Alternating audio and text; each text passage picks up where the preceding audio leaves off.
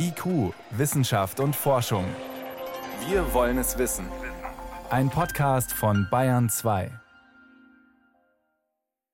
Willkommen zum Corona News Podcast. Ich bin Jan Troczynski, Wissenschaftsredakteurin beim Bayerischen Rundfunk und wir sprechen über die wichtigsten Corona-Fragen der Woche mit Dr. Christoph Spinner, Infektiologe und Pandemiebeauftragter des Münchner Klinikums rechts der ISA. Herr Spinner, ich grüße Sie. Wunderschönen guten Tag, Frau Troczynski. Ich grüße Sie. Herr Spinner, dann reden wir doch zunächst mal über die Effektivität bei Impfungen und zwar bei Virusvarianten, die alle neue Namen bekommen haben. Zunächst mal interessiert mich, wie finden Sie es, dass die Varianten jetzt alle äh, Buchstaben des griechischen Alphabets tragen? Ja, die Idee der Weltgesundheitsorganisation kann ich gut nachvollziehen. Wir hatten in den letzten Tagen und Wochen doch immer wieder erlebt, dass die Herkunftsbezeichnung aus einzelnen Ländern sehr stark mit Stigmatisierung für Menschen aus diesen Ländern einherging. Und jetzt eine neutralere Bezeichnung aus dem griechischen Alphabet zu wählen, halte ich für durchaus sinnvoll und erklärbar. Dann versuchen wir in Zukunft in diesem Podcast auch uns daran zu gewöhnen. Ich habe das versucht heute schon einzubauen. Sehen Sie es mir nach, wenn ich trotzdem nochmal die eine oder andere Bezeichnung verwende. Jetzt aber zur Effektivität der Impfungen bei den unterschiedlichen Varianten. Es gibt da neue Untersuchungen aus Großbritannien. Forschende vom Crick-Institut in London, die haben im Labor untersucht, wie wirksam die eingesetzten Impfungen bei den bisher bekannten Virusvarianten sind. Erklären Sie uns, Herr Spinner, was haben die genau gemacht? Sehr gerne. Also im Grunde hatten wir über derartige Arbeiten auch in früheren Podcasts immer mal wieder gesprochen. Man hat quasi Antikörper aus dem Blut von Geimpften und Genesenen gewonnen hat diese Antikörper dann in Zellkulturmodellen mit dem Virus Wildtyp und verschiedenen anderen Virustypen zusammengebracht, also auch den sogenannten besorgniserregenden Varianten Alpha B117, Beta B1351 ehemals Südafrika und Delta B1617.2 ehemals Indien. Denn die große Frage ist, wo wir so gute Fortschritte mit dem Impfen machen, helfen und schützen die Impfungen wirklich auch vor allen Varianten gleich zuverlässig. Denn diese besorgniserregenden Varianten heißen ja vor allem deshalb besorgniserregend, weil sie durch Veränderungen des Oberflächenproteins Spike mit einer zumindest theoretisch schlechteren Bindekapazität oder wir sagen auch Neutralisationskapazität von Antikörpern nach Impfung oder überstandener Impfung vergesellschaftet sein können. Und die Arbeit zeigt, kurz zusammengefasst, dass nach BioNTech, also einer vollständigen BioNTech-Impfung, ausreichend guter Schutz besteht, sofern zweimal geimpft wurde. Das gilt allerdings nicht, wenn nur einmal geimpft wurde und das stellt uns jetzt auch vor neue Probleme, denn man hatte ja jetzt nicht zuletzt in Deutschland auch entschieden, dass wir, um schneller möglichst vielen Menschen Impfungen anbieten zu können, die Abstände zwischen den Impfungen verlängert haben, sodass eben mehr Erstimpfungen durchgeführt werden können. Wurden da auch andere Impfstoffe untersucht, auch Vektorvirenimpfstoffe untersucht? Also diese Arbeit beschäftigt sich jetzt mit BioNTech-Impfstoffen. Sie haben natürlich völlig recht, die Frage drängt sich auf. In England wurde ja unter anderem der Adenovirus-Vektor-Impfstoff von AstraZeneca eingesetzt.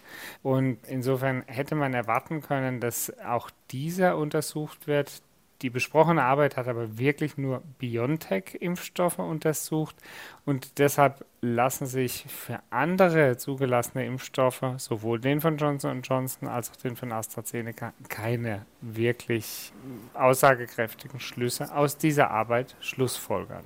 Das heißt aber, es gibt trotzdem eine klare Botschaft für alle, die einen solchen mRNA-Impfstoff bekommen haben. Mit nur einer Dosis muss immer noch Vorsicht herrschen und auch alle Regeln natürlich eingehalten werden, alle Abstands- und Hygieneregeln.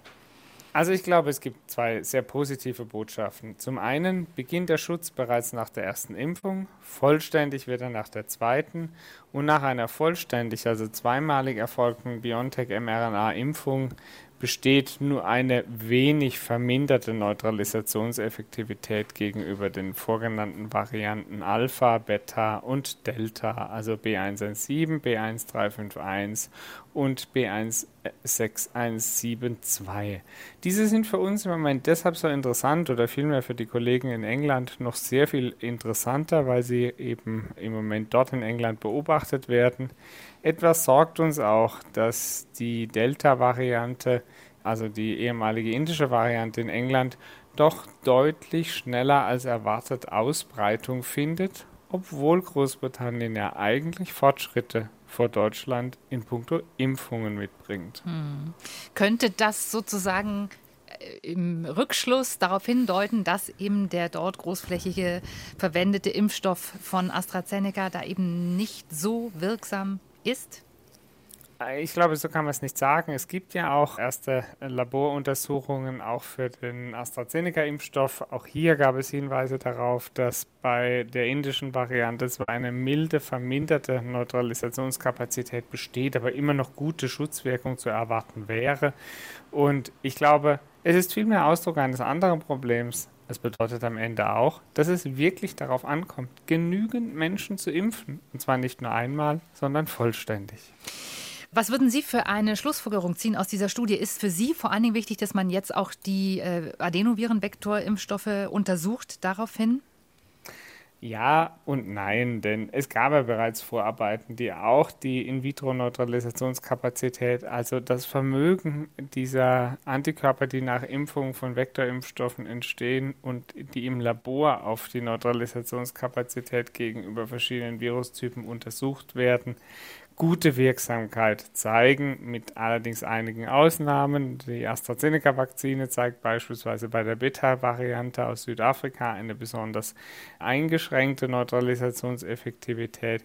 Für die Johnson Johnson Adenovirus-Vakzine gilt das so nicht. Ganz im Gegenteil, sie ist ja sogar geprüft in einer Zeit, als es die Varianten schon gab. In meiner persönlichen Zusammenfassung bestärkt mich es eher darin, dass es wirklich darauf ankommt, dass die Menschen in unserem Land, Europa und der Welt möglichst rasch vollständig geimpft werden, denn sonst wird es immer wieder neue Varianten oder Clusterausbrüche geben dann werden wir das Ganze nicht los. Also impfen, impfen, impfen. Sie haben gerade schon angedeutet, in Großbritannien breitet sich die Variante Delta ziemlich stark aus. Lassen Sie uns mal über die Übertragbarkeit der Varianten reden. Auch dazu gibt es neue Daten. Und zwar wissen wir in Teilen auch schon, dass eben die britische Variante Alpha und Delta äh, deutlich übertragbarer sind als der äh, ursprüngliche Typ, den wir gekannt haben. Dazu gibt es neue Daten. Was können uns die sagen? Tatsächlich ist die Beurteilung der Übertragbarkeit neuer Virusvarianten immer hochkomplex, denn sie kann ja nie für sich alleine, sondern immerhin nur im Zusammenschau mit allen anderen gesellschaftlichen Maßnahmen beurteilt werden. Und dazu gehören zum Beispiel Abstand, Hygiene, Alltagsmasken, Lockdown-Maßnahmen, Ausgangssperren etc. Aber es verdichten sich die Hinweise, dass die Alpha- und Delta, also großbritannische und indische Variante, doch deutlich leichter übertragbar sind und vor allem äh, die Aerosolübertragung die entscheidende Rolle spielt. Das dürfte auch einer der Gründe sein, weshalb sich diese Infektion mit Delta, beispielsweise jetzt in Großbritannien, wieder deutlich zunehmend ausbreitet, obwohl bereits hohe Immunisierungsquoten erreicht sind. Interessant fand ich bei diesen Zahlen auch, was in Bezug auf die äh, Gamma-Variante, das ist die brasilianische Variante, die wir unter P1 kannten, rausgekommen ist. Nämlich, der ist gar nicht so leicht übertragbar wie befürchtet. Wir haben ja über diese Variante im Podcast auch schon gesprochen. Da gab es große Sorgen, aber sie ist offenbar nicht so leicht übertragbar. Und könnte das aus Ihrer Sicht auch der Grund sein, warum sie sich in Deutschland bisher auch nicht wirklich stark ausgebreitet hat? Also möglicherweise trägt es zumindest dazu bei, neben regelhaftem Reiseverkehr in die Ausbreitungsgebiete, wo derartige Varianten vorkommen, zum Beispiel viele Menschen aus Großbritannien reisen eben regelhaft nach Indien, weil es familiäre Verbindungen gibt, oder nach Südafrika, weil es familiäre Verbindungen gibt. Jetzt sind die Verbindungen nach Brasilien typischerweise weniger ausgeprägt, sowohl in Großbritannien als auch bei uns. Und es mag möglicherweise damit zusammenhängen, dass es weniger Reisebewegungen und damit auch ein zumindest theoretisch niedrigeres Risiko gibt. Interessant ist aber tatsächlich, auch aus meiner Sicht, dass die brasilianische Variante sich offensichtlich nicht so gut und so leicht überträgt wie die beiden anderen Varianten Alpha und Delta.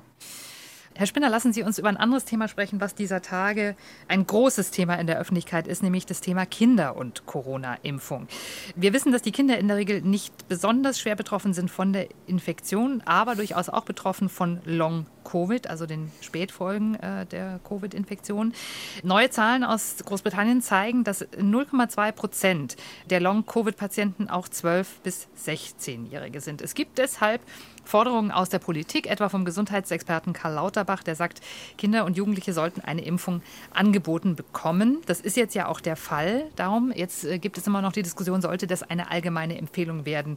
Ja oder nein? Die Ständige Impfkommission, die wägt derzeit ihre Argumente. Da wird es wohl, so ist da zu hören, keine allgemeine Empfehlung geben, weil sie das Risiko durch eine Erkrankung bei Kindern doch als sehr gering einschätzt. Wie sehen Sie das, Herr Spinner?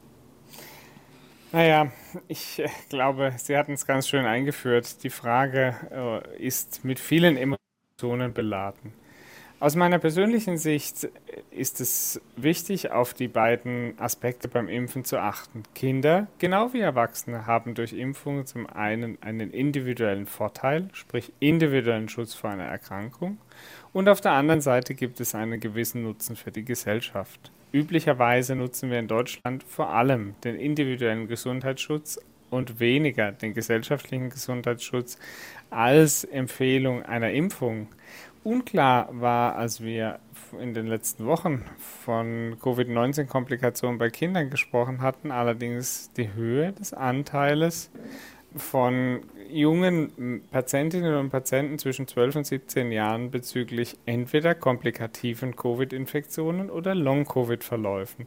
Und 0,2 Prozent klingt jetzt zunächst nicht so viel, würde dann aber am Ende bedeuten, dass zwei von 1000 Menschen auch an einer Long-Covid-Erkrankung erkranken können. Und das medizinisch dann wiederum doch auch mehr, gar nicht mehr so selten, sodass man an dieser Stelle durchaus auch aus einem individuellen Gesundheitsnutzen über die Impfung diskutieren kann. Ich finde die jetzt gefundene mit einer Empfehlung an Kinder zwischen 12 und 16 sehr, sehr sinnvoll. Man darf auch nicht vergessen, und auch diese Entscheidung muss man vielleicht in die Hände oder in die Konsensusfindung der Kinder mit zurückgeben. Wenn es darum gehen soll, Schulen und Schulbetriebe wieder wie vor der Pandemie zu eröffnen, dann ist eines ganz klar, um die Herdenimmunität zu erreichen, müssen Kinder geimpft werden. Denn wir werden über 80 Prozent der Menschen in Deutschland sicher impfen müssen wegen der Varianten. Und 15 Millionen unserer Bürger in Deutschland sind Kinder. Also und das bei gleichzeitig einem sehr, sehr hohen Risiko, viele Menschen auf schlecht belüftetem Raum über lange Zeit. Mm. Sie haben das gerade angedeutet, Long-Covid kann eben auch bei Kindern passieren. Das wird inzwischen zunehmend beobachtet und auch wissenschaftlich begleitet. Und Long-Covid ist etwas, was ja durchaus auch bei leichten, sogar bei asymptomatischen Infektionen auftreten kann. Jetzt ist es so, dass die BioNTech-Zulassungsstudie äh, nichts darüber aussagt, ob asymptomatische Verläufe tatsächlich auch verhindert werden. Da wurden also nur symptomatische, auf symptomatische Infektionen geschaut. Warum ist die Datenlage da bisher doch relativ dünn? so würde ich es nicht sagen. In der Zulassungsstudie wird so etwas typischerweise nicht untersucht, denn eine Impfung vom individuellen Gesundheitsschutz soll ja eine Erkrankung vermeiden. Deswegen wird nach der Erkrankung und nicht nach einem Labornachweis gesucht. Allerdings wissen wir mittlerweile aus großen Implementierungsregionen wie England oder auch Israel, dass flächige Impfungs- und Immunisationsprogramme eindeutig auch mit geringerer Wahrscheinlichkeit asymptomatischer Besiedlung oder vorübergehender Besiedlung assoziiert sind. Also die Impfung schützt auch davor. Hm. Nun haben Sie durchaus ja schon angemerkt, die STIKO bewertet eben das persönliche Risiko durch eine Erkrankung. Würden Sie sagen, dass die Gefahr durch Long-Covid da vielleicht auch ein bisschen unterschätzt wird, weil wir eben bisher noch keine so gute Datenlage dazu haben, wie oft Kinder da betroffen sind? Also darin liegt eine der größten Fragen überhaupt, denn man müsste ja tatsächlich eine bestimmte Anzahl oder Stichprobe aus Menge N Kindern beobachten, sehen, wer sich davon infiziert, vielleicht auch asymptomatisch und wann welche Komplikationen auftreten. Zum Thema Long-Covid oder Post-Covid sei auch einschränkend gesagt, hier gibt es noch keine ganz einheitlichen medizinischen Definitionen. Wir beginnen gerade erst zu verstehen, dass bei einigen Menschen nach überstandener Covid-Infektion etwas zurückbleibt. Bei den Kindern äh, werden ja auch diese sogenannten Hyperinflammationssyndrome, MISP, also multisystemische Inflammationssyndrome, zum Teil auch nach sehr leichten Infektionen berichtet. Und deshalb tue ich mich persönlich an der Stelle noch schwer, eine, und ich glaube, das ist auch der Punkt, den die STIKO diskutiert, eine wirklich eindeutig belegte Impfempfehlung für Kinder auszusprechen, weil wir eben nicht wissen, wie hoch der individuelle Gesundheitsnutzen ist. Andererseits muss man sagen, sind die Impfungen hervorragend verträglich und wirksam. Das heißt, auch der theoretische Schaden ist überschaubar. Er wurde ja in Studien untersucht und insofern kann ich mir gut vorstellen, dass man durch die Möglichkeit des freiwilligen Impfangebotes auch eine ganz pragmatische Lösung erreichen kann.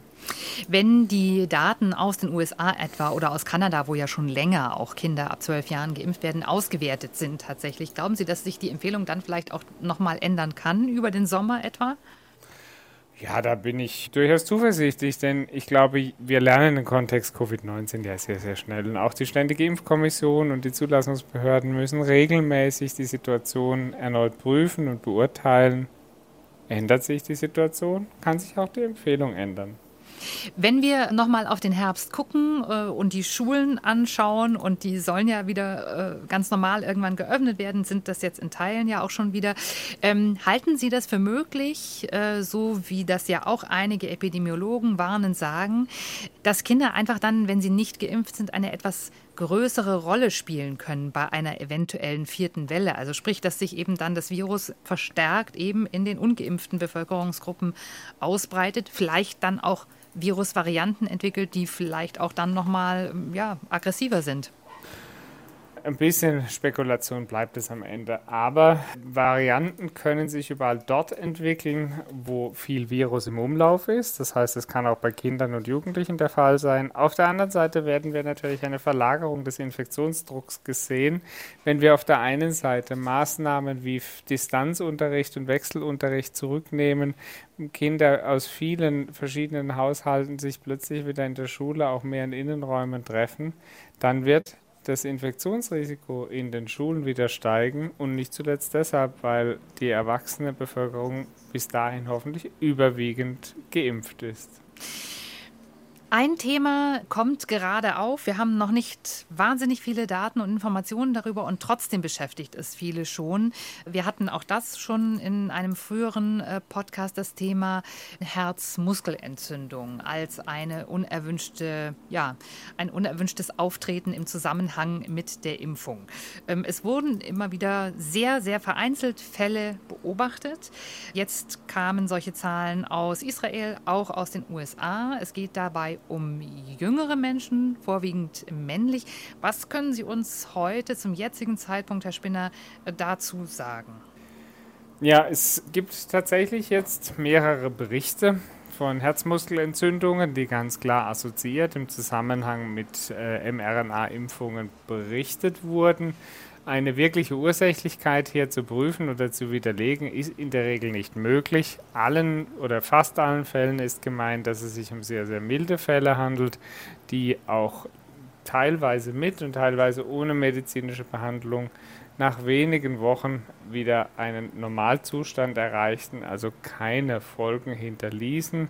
Herzmuskelentzündungen des jungen Menschen sind tatsächlich gar nicht so selten. Wir kennen sie in der Medizin häufig nach banaleren Virusinfekten oder nach Infekten im Wesentlichen wo sie vorübergehend auftreten können. Hm. Ich kann mir vorstellen, dass wir über dieses Thema in einem unserer nächsten Folgen nochmal sprechen werden, wenn die Datenlage da vielleicht auch noch etwas klarer wird. Ähm, am Schluss, Herr Schwinner, habe ich nochmal ein anderes Thema, das Ihnen auch wohl vertraut ist. Ein Thema zur Frage, welche Teststrategie ist sinnvoll. Es ist seit dieser Woche so, dass hierzulande auch äh, Kita-Kinder getestet werden können, dass es für äh, Eltern äh, von Kindern im Kindergartenalter die Möglichkeit gibt, sich kostenlose Tests in den Apotheken zu besorgen, Antigen Schnelltests. Äh, das ist umstritten. Wir haben dazu teilweise auch schon äh, berichtet. Es gibt die, die sagen, äh, jetzt wo die Inzidenzen zurückgehen, macht das keinen Sinn. Und es gibt die anderen, die sagen, naja, man sollte nicht aufhören, das Geschehen weiter zu beobachten, auch in dieser ganz jungen Altersgruppe. Wo stehen Sie da? Was haben Sie da für eine Meinung? Also das Geschehen ist zu beobachten, ist eine unbedingte Notwendigkeit, auch in jüngeren Altersgruppen, keine Frage. Allerdings, der Antigentest ist ja kein besonders empfindlicher Test. Der hat eine Empfindlichkeit um etwa 55 Prozent. Das heißt also ziemlich genau im Bereich der Genauigkeit Münz, eines Münzwurfs. Und die Wahrscheinlichkeit, dass der Test richtig positiv ist, oder richtig negativ hängt nicht zuletzt auch von der Vortestwahrscheinlichkeit ab.